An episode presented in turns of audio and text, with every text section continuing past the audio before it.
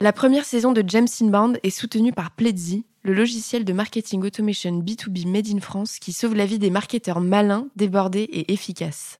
On l'utilise au quotidien avec nos clients et franchement, on s'en passerait plus. D'ailleurs, vous aurez plus de chances qu'on accepte de bosser avec vous si vous avez déjà Pledzi ou que vous êtes prêt à nous faire confiance sur ce choix d'outils marketing. Sans plus attendre, c'est parti pour votre épisode. Oh non, encore eux Sapristi Je ne vais pas pouvoir faire x30 de croissance en 3 mois pour des boîtes avec mes hacks secrets. Un jour, j'aurai leur peau et ouais, Dr Now, on est les membres fondateurs d'un collectif de freelance qui s'appelle James Inbound. Et on sait que tes pété, il marche pas de toute façon. James Inbound, un podcast présenté par Anne-Claire Duval ou Cédric Costa. Ça dépend des jours. Nous, notre mission, c'est de créer du contenu au service de la croissance dans un CRM simple et clair qui fait collaborer équipe sales et marketing. Et dans James Inbound, le podcast, on part en mission très spéciale avec des pros du marketing qui dévoilent leurs meilleures techniques. Stratégie production de contenu, CRM, grosses relations entre équipes sales et market, entre autres. Aujourd'hui, c'est moi Anne-Claire qui fais l'interview, car Cédric est en déplacement. Tu connais la chanson, si je te disais où, je devrais ensuite te mettre en mode avion. Et pour m'accompagner dans cet épisode, c'est l'agent Julia Couder, la cofondatrice de I Don't Think. Julia, c'est la personne qui m'a le plus appris depuis 5 ans sur le marketing de contenu. Et c'est d'ailleurs ce dont on va parler. Qu'on est un business B2B ou B2C, les conseils de Julia sont de précieuses lignes directrices à toujours garder dans un coin de sa tête. Julia, tu pourrais te présenter à nos visiteurs? Alors, je m'appelle Julia. Euh, au quotidien, j'aide les euh, freelances et les entrepreneurs à se développer sur le web, notamment euh, grâce au marketing de contenu, à une bonne organisation. le but, c'est de leur faire kiffer leur quotidien entrepreneurial. Et je fais ça en binôme avec euh, Julie, euh, qui est euh, mon associée dans cette merveilleuse aventure. Et on travaille sur des contenus qui sont publiés sur le site web idon'tthink.fr, qui a longtemps été un blog et qui est aujourd'hui un vrai site web, on peut dire ça comme ça, où on, on publie des contenus dédiés justement aux freelances et aux entrepreneurs. Pour toi, c'est quoi l'inbound marketing? Pour moi, c'est produire du contenu avec qualité et régularité pour attirer euh, à, soi des clients qui matchent à la fois avec nos compétences et avec nos personnalités. Et en parlant de personnalité, vous en imprégnez habilement tous vos contenus, cela va sans dire. C'est vrai que c'est très très important pour nous de mettre euh, notre personnalité au cœur de nos contenus, notre façon de parler. On écrit comme on parle, euh, on, on, met du pastel parce qu'on adore. voilà, c'est très important pour nous. Julia, on ne peut pas nier que niveau marketing de contenu, vous êtes vraiment solide. Pourquoi avoir choisi d'en faire le fer de lance de ta stratégie? J'ai pas vraiment choisi cette stratégie au départ, parce qu'en fait, euh, comme je te le disais, c'était simplement un blog euh, créé en 2014-2015 sur lequel j'écrivais mes états d'âme de freelance. Donc euh, je me plaignais beaucoup, je racontais mes, mes super aventures, mes coups durs, mes victoires, etc. Euh, et, en fait, j'avais pris ce réflexe de publier euh, deux, trois fois par semaine euh, sur ce blog. Et petit à petit, je me suis rendu compte bah, qu'il y avait déjà de plus en plus de gens qui venaient me lire. Et, peu à peu, parce que je n'étais pas du tout issue du coup du marketing dans mes études, etc. Et donc je me suis rendu compte qu'en fait, sans même le savoir, j'étais en train de faire du marketing de contenu. J'étais en train de produire du contenu pour le web, voilà, sans vraiment le savoir. Et de manière très concrète, comment est-ce que vous réalisez la production des contenus chez I Don't Think? Nous, on, crée euh, essentiellement du contenu euh, écrit déjà. Euh, on différencie, en fait, on fait deux grandes catégories de contenus, les contenus longs et les contenus courts. les contenus longs, pour nous, ça va être les articles de blog et les newsletters, qui sont des contenus qui, où il faut, il faut s'accorder franchement quelques minutes pour pouvoir consommer ce contenu dans son intégralité. Euh, c'est des contenus qu'on essaie d'avoir, euh, enfin d'être les plus complets possibles, de rendre pardon les plus complets possibles pour que euh, pour que la personne elle ait vraiment des réponses à ses questions, qu'elle puisse vraiment passer à l'action une fois qu'elle a terminé sa lecture. C'est hyper important pour nous de donner du contenu activable, si je peux dire ça comme ça, pour que pour que vraiment elle n'ait pas une sensation de frustration en fait quand elle a fini de lire l'article. Nous, on, s'est confronté très très souvent à des, à des contenus un peu frustrants parce qu'un peu trop courts et, peut-être pas assez détaillés avec pas d'exemple. Et nous, on essaie vraiment de produire le contenu qu'on aurait aimé lire en fait quand, quand, on aborde un sujet. Donc ça, c'est très important pour nous et, euh, le blog nous permet de le faire, c'est-à-dire on peut écrire autant de choses qu'on veut. C'est la même chose en newsletter où on prend la place qu'on a envie de prendre finalement. Et si c'est une newsletter de 3000 mots, et ben ce sera une newsletter de 3000 mots si on en a besoin pour passer notre message ou pour, ou pour raconter nos aventures. et après, on a les contenus courts. Et eux, c'est plus bah, des contenus typiquement qu'on va retrouver sur Instagram notamment, où là, on est, on est limité en fait en termes en termes d'espace. On est aussi limité en termes de portée. donc, c'est pas qu'on met moins d'importance dans les réseaux sociaux, mais c'est que bah, du coup, on est obligé de se plier aux règles des réseaux sociaux. Euh, et pour ça, ben, on doit forcément euh, rogner un peu sur la densité euh, de notre message. On doit le repenser pour qu'il soit, pour qu'il, pour qu'il matche finalement avec le format Instagram. Donc tant dans des carousels que dans la longueur des descriptions. Et, en fait, ce, cette gymnastique, on part toujours du contenu long pour aller vers le contenu court c'est très très rare qu'on ponde un, contenu court qui n'a pas été abordé sur le blog ou en newsletter, etc. Euh, donc c'est ni plus ni moins que du recyclage finalement de contenu. Et c'est ce qui nous permet de, produire régulièrement et, euh, et de ne pas baisser en qualité aussi. Des contenus longs, des contenus courts, mais il me semble que vous avez aussi des contenus téléchargeables que les puristes appellent lead magnet. À quoi est-ce qu'ils vous servent? Pour moi, c'est des contenus additionnels en fait. C'est euh, ni du contenu long ni du contenu court. Pour moi, c'est des contenus, c'est un peu à part quoi. C'est euh, des produits gratuits. Euh, et ces contenus-là sont faits essentiellement pour, pour donner un aperçu peut-être de, notre de notre travail, de notre méthodologie. c'est mettre un orteil finalement dans, dans l'apprentissage à nos côtés. ça va un tout petit peu plus loin qu'un article de blog parce que pour le coup, généralement, ça te pousse en fait à passer à l'action. Si on prend par exemple euh, le master planning sur Notion, ça te pousse en fait à manipuler l'outil. C'est vraiment euh, un pas de plus et un engagement de plus de la part de la personne qui consomme ce type de contenu. Ce que tu ne dis pas, Julia, c'est que ce master planning est un aperçu de la formation Notion que vous avez créée. Formation Notion d'ailleurs que j'ai suivie il y a un an et que je recommande à 100%. Et d'ailleurs, en parlant de Notion, quels sont les outils que vous utilisez dans votre stratégie de contenu au quotidien? Euh, on est sur WordPress, euh, on a, euh, ConvertKit pour récolter nos emails et envoyer des newsletters et segmenter notre base, etc. en ce qui concerne les réseaux sociaux, on est sur Iconosquare, un outil qui nous permet de programmer, planifier, orchestrer nos publications sur Instagram. Et d'un point de vue rédaction, logistique, les calendriers édito, etc., on fait, euh, on fait tout ça sur Notion. Donc une stack d'outils limitée mais efficace, quoi. Ouais, mais ça n'a pas toujours été le cas. Tu vois, avant qu'on ait Notion, on avait euh, des Trello, euh, on avait du Dropbox, on avait beaucoup plus d'outils. Et c'est vrai que Notion a rassemblé à lui tout seul pas mal, ben, pas mal d'outils, tout simplement. Et au quotidien, qu'est-ce qui te fait perdre le plus de temps et qu'est-ce que tu mets en place pour y remédier? Alors, ce qui a pu nous faire perdre euh, beaucoup de temps, c'est justement de jongler entre ces outils. C'est-à-dire, euh, quand on publie un article de blog, euh, il fallait aller chercher la photo à un endroit, puis le texte à un autre.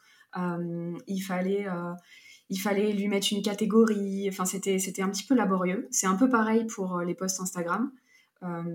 Et, et, en fait, pour nous, la clé, ça a été de faire un calendrier éditorial complet qui concerne tous nos contenus, en fait. Sur notre calendrier édito, on a absolument tous les types de contenus, que ce soit euh, les articles de blog, les newsletters, les posts euh, Instagram classiques, les IGTV de Julie, les Reels, euh, absolument tout est sur un seul et même du coup calendrier édito et on joue simplement avec les filtres pour savoir quoi est publié quand. Et avant, on n'avait pas du tout en fait tout de rassemblé. On avait un tableau Trello par on va dire par canal et c'était un casse-tête incroyable. Notion, ça a été euh, la révolution parce qu'aujourd'hui, on a absolument tout sous les yeux. On peut voir en, un coup d'œil tout ce qui est publié en notre nom sur Internet euh, jour après jour. Et, euh, c'est vraiment un confort, en fait, de tout voir, d'avoir tout sous les yeux pour se dire, OK, tu vois, en termes de stratégie, par exemple, pour un lancement, on se dit, OK, alors si le lancement, il est à telle date, ça veut dire que toute la semaine d'avant, on va parler de ça. Tu vois, ça nous permet d'avoir vraiment cette vision d'ensemble et d'être beaucoup plus sereine et de ne pas jongler et ne pas perdre de temps entre, entre différents onglets, différents outils. Bon, Cédric, je crois vraiment qu'il va falloir qu'on abandonne Google Drive pour se mettre sur Notion. Et Julia, pour finir de nous convaincre, quelles sont les trois fonctionnalités phares de Notion qui nous changeraient la vie? Euh, le fait de pouvoir euh, mettre en page un peu euh, du coup ton article de blog par exemple, où tu peux mettre à la fois ton texte, ton image, tu peux mettre des pieds gifs, tu peux mettre des screenshots, etc. Tu peux vraiment préparer ton article en amont sans avoir besoin de le faire sur WordPress directement. ça, je trouve ça cool parce que c'est hyper agréable. moi, je trouve d'écrire sur Notion, je trouve ça trop cool. Et deuxième avantage, ou, euh, ou en tout cas euh, qui a été un, un game, euh, un game changer pour nous, c'est de pouvoir collaborer avec bah, les personnes qui travaillent avec nous au niveau de la rédaction, au niveau de la logistique des contenus, du recyclage pour les réseaux sociaux. on a on a vraiment qu'un seul calendrier, on bosse tous dessus et c'est hyper facile ben, de jongler d'un contenu à un autre. Et la troisième chose, c'est que c'est un vrai euh, vide cerveau, en fait. Tu peux vraiment construire ton second cerveau euh, entièrement sur l'outil. Et à la moindre idée, tu n'as plus à te dire, OK, alors attends, je vais le mettre où? Sur un post-it, sur un carnet? Non, tout peut aller dans une base de données Notion. Et, euh, et c'est super, c'est super agréable et super reposant de se dire que de toute façon, tout est écrit quelque part. Et en plus, tout est écrit au même endroit. Et si tu avais un ou des conseils à donner pour réussir sa stratégie de contenu, lesquels ça serait? De ne pas oublier à qui on s'adresse, se mettre toujours dans la peau de son client idéal pour, euh, euh, détecter ce qui serait pertinent, euh, ce qui serait le plus pertinent pour lui, ce dont il a vraiment besoin de lire ou en tout cas de consommer à un moment donné, pour pouvoir toujours être pertinent en fait envers lui. Ça veut dire être en contact régulier avec son client idéal, ne pas hésiter à discuter, à prendre du temps euh, pour comprendre ce qui le bloque, euh, ce qui le motive, etc. Apprendre à le connaître tout simplement. Euh, mais plus, plus globalement, d'avoir à la fois cette relation solide entre, entre toi et ton audience finalement. une relation basée sur la confiance, la transparence, etc et euh, aussi une bonne organisation, être, euh, être aussi euh, très au clair avec ce que tu es capable de faire ou de ne pas faire, notamment d'un point de vue de la charge de travail, quoi. Parce que tu peux, tu peux te dire, waouh, j'ai envie d'être sur Instagram, sur LinkedIn et sur TikTok, mais je veux aussi envoyer des newsletters, écrire des articles de blog et faire des vidéos YouTube. Au bout d'un moment, si tu es tout seul, faut te rendre à l'évidence, tu pourras faire ça, mais tu pourras pas être hyper régulier. Ou alors du coup ça veut dire euh, ça veut dire cracher un petit peu sur la qualité de tes contenus. Donc euh, il faut être réaliste quant à ce qu'on peut faire. Et, euh, ça veut pas forcément dire voir ses ambitions à la baisse mais ça veut surtout dire bah, de pas hésiter à s'entourer à peut-être déléguer du travail à faire confiance à des, à des rédacteurs à des rédactrices ou à des CM qui sont capables voilà de t'accompagner pour, pour t'aider à recycler tes contenus. Mais voilà être, euh, être pertinent dans les sujets que tu traites pour toujours euh, pour voilà pour que tes lecteurs ils soient ils soient toujours trop trop contents euh, bah, du coup de consommer ton contenu et à la fois bien organisé pour rester régulier parce que la régularité c'est vraiment la clé de, de, je pense de la réussite sur internet aujourd'hui. Tu viens d'évoquer LinkedIn et je sais que tu as un avis sur ce réseau assez à contre-courant. Est-ce que tu pourrais m'expliquer ce que tu en penses et si tu trouves ce canal pertinent? Pense qu'il est pertinent pour plein de gens. Euh, je pense que je fais partie de la catégorie des gens qui ne savent pas vraiment l'utiliser, mais c'est parce que j'ai pas envie aussi, donc ça joue beaucoup. Euh, moi, je vois LinkedIn euh, comme, comme un réseau où, tu vois, le pastel n'a pas sa place, notamment. Je sais qu'on en a déjà parlé ensemble et, et peut-être qu'il faudrait que je le tente et que je me mette à, à publier plus de pastels dans ce monde de brut qu'est LinkedIn. Euh, mais pour moi, je le trouve un peu dur. Euh, je le trouve un peu dur. Je trouve les gens très, très fermés d'esprit parfois. Euh, très, très à cheval sur, sur leur position. ils ont du mal à lâcher, à lâcher ce qu'ils pensent être bon, en fait. Et, et, du coup, ça, ça se voit dans les commentaires sous certains posts. c'est des gens qui sont un peu aigris parfois, qui ont tout de suite envie de, du coup, de partager leur mécontentement. Euh, voilà. Moi, c'est la vision que j'ai de LinkedIn. Après, c'est peut-être parce que bah, je tombe pas sur les bonnes publications ou que je ne suis pas les bonnes personnes. Je suis peut-être pas connectée aux bonnes personnes. Euh, j'en suis même persuadée. Mais, mais du coup, l'ambiance générale ne me donne pas forcément envie d'y consacrer du temps. même si je suis consciente que c'est quand même très très pertinent ben, pour se connecter à d'autres humains et puis découvrir des parcours, des histoires, euh, voilà. Donc, euh, je suis pas fermée, hein. Je suis pas fermée à publier sur LinkedIn euh, en 2022 et, et, les années suivantes, mais pour l'instant, je prends mon temps. Je publie de temps en temps. Pour toi, quelle est la plus grosse erreur qu'une entreprise puisse faire en 2022 dans sa stratégie de contenu? Pour moi, une entreprise en 2022, si elle n'est pas transparente, elle a raté un truc ça veut dire faire preuve de vulnérabilité, être honnête quant à ce qu'elle euh, fait, quant à ce qu'elle vend, avec euh, les humains qui composent sa communauté, notamment. Euh, je trouve ça hyper important de ne pas oublier que les personnes qui nous suivent, même si on est sur Internet, sont des humains qui méritent d'être écoutés, compris, et c'est trop souvent oublié de la part de certains. Euh, pour moi, chaque personne mérite euh, une certaine attention, en fait, et, euh, et, un certain respect, une certaine considération. et je trouve que la transparence et la vulnérabilité et tout ce que tu vois, toute la bienveillance que ça, que ça entraîne finalement, tout ça, je trouve que c'est le meilleur moyen de créer des relations saines je compare souvent euh, la relation que nous, on a euh, avec les personnes qui sont dans notre communauté euh, comme étant des relations classiques. C'est-à-dire que quand tu, tu, te fais des amis, bah, pour te faire des vrais amis, tu dois être toi-même. Tu dois pas mentir, tu, tu, tu vois. Si tu veux construire une confiance, il faut qu'elle soit construite sur des bases saines.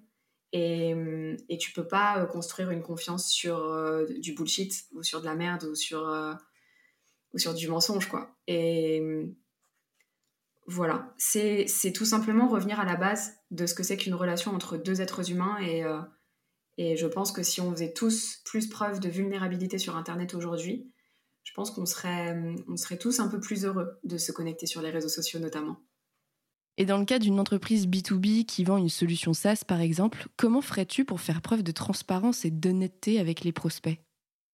Alors pour le coup, j'ai pas vraiment d'exemple parce que je n'en connais pas. Euh, mais, euh, mais si c'était ma boîte, je, mettrais la transparence, la vulnérabilité euh, et l'honnêteté plutôt dans, dans si jamais un jour il y, a une, y a une merde de fait, tu vois, par exemple, il y a un email qui part par erreur, des choses comme ça.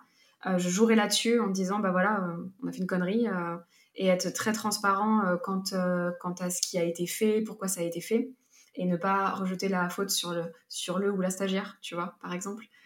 des choses juste juste rester proche de chacun, demander beaucoup l'avis euh, des personnes qui composent la commune ou qui sont sur notre liste d'emails, leur demander régulièrement leur retour, ne pas hésiter à les appeler. Euh, voilà, prendre du temps euh, pour les gens, vraiment. Julia, un dernier mot pour la route? J'ai quand même envie de te féliciter pour ce podcast parce que tu m'en parles depuis très longtemps. Et du coup, et du coup, je suis contente de voir qu'il a vu le jour.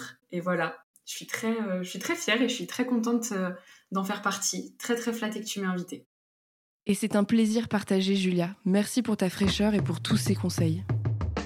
Quant à nous, dans James Inbound, on se retrouve la semaine prochaine pour un épisode qui te sera présenté par Cédric. Et si tu as des besoins en inbound marketing d'ici là, n'hésite pas à nous envoyer un petit message à Cédric ou à moi, Anne-Claire Duval, sur LinkedIn ou via notre site jamesinbound.com. À très vite débarrasserez pas de moi comme ça. Je suis le Dr Now et je ne peux pas laisser ce podcast exister. Je compte sur vous pour ne vous abonner et pour leur laisser une review sur Apple Podcast et Spotify.